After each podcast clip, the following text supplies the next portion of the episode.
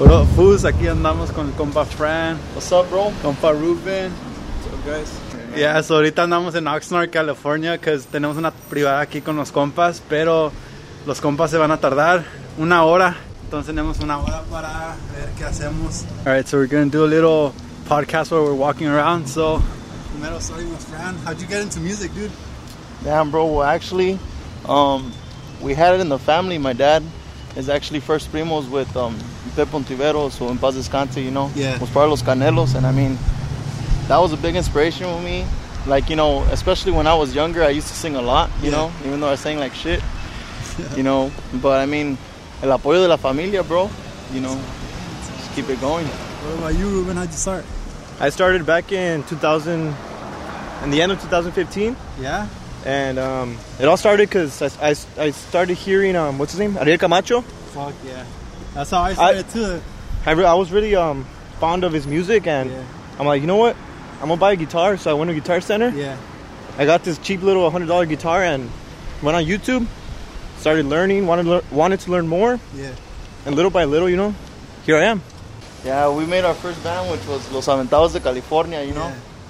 And I was kicking it with my homie Johnny Yeah. at his pad, and um, I had my accordion with me, and we were recording on Snapchat, and this fool and this fool hits up Johnny. What he's doing? You were like, I I told him, oh, um, let me come through. I want to jam out, you know, Yeah. had my guitar, because I saw him playing the accordion, and then Yep. he's like, yeah, sure, come. And then that's when I when I met him.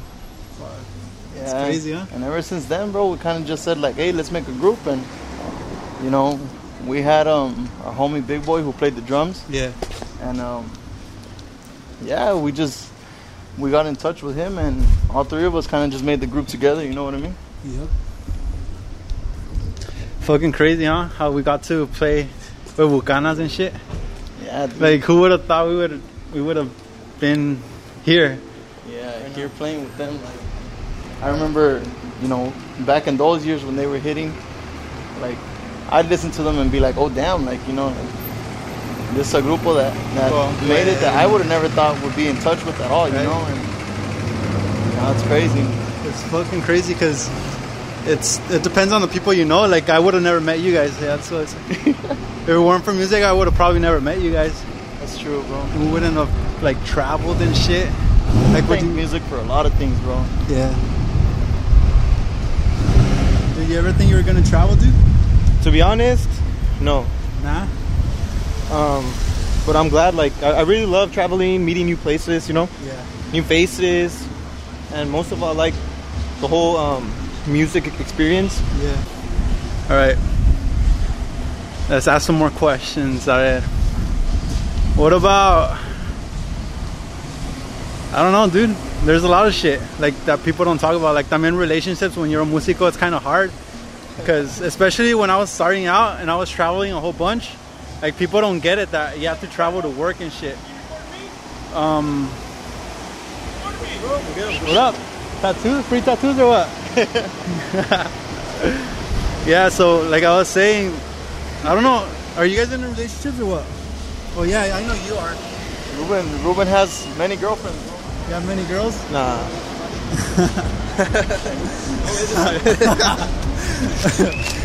Yeah, bro. I got a girl, man. How the fuck do you do it, dude? I mean, I think it's more about trust and you know having el apoyo. Yeah.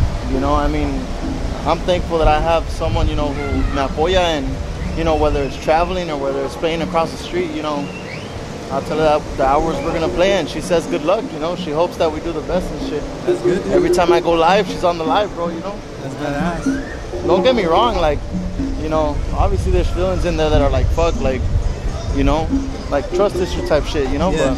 but that's why I say, like, trust probably plays a big part in it, bro. All right, All so guys. So I knew we were gonna have this little video right here, so I set up this little, you know, kind of swap meet type looking stuff. We're gonna go out there and we're gonna get some free items. Let's go.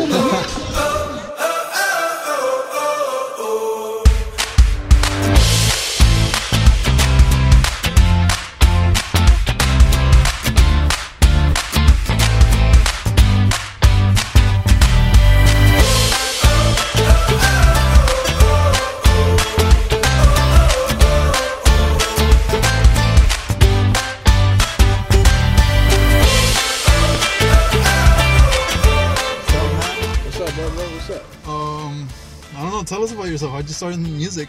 Digo las chivas. Oh, well, I started in music because of my grandpa, rest in peace. Yeah. He, used, he used to have a ranchito donde siempre, cada año que íbamos a su pueblo, pues jalaba la banda. Yeah. Pues yo, siempre cuando jalaba la banda, siempre me ponía next to el tarolero, el tamborero y I'll be there for hours just mirándolos como tocaban. Y Oh. un día mi grandpa dijo, ¿te gustó? I'm like, yeah.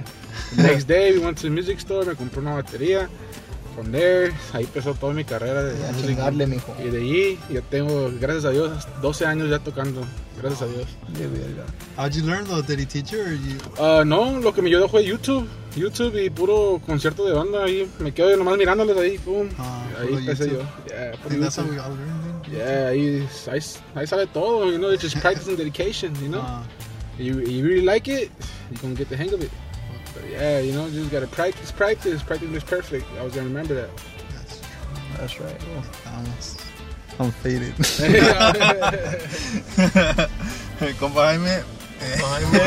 Valiendo verga, como siempre, pero ahí está. I was gonna say something. All right, guys. Hope you guys enjoyed the podcast. If you guys could relate to this, send me a DM on Instagram or on Facebook, whatever. And hope this podcast brought you value. I'll see you in the next one. Don't forget to share. Later.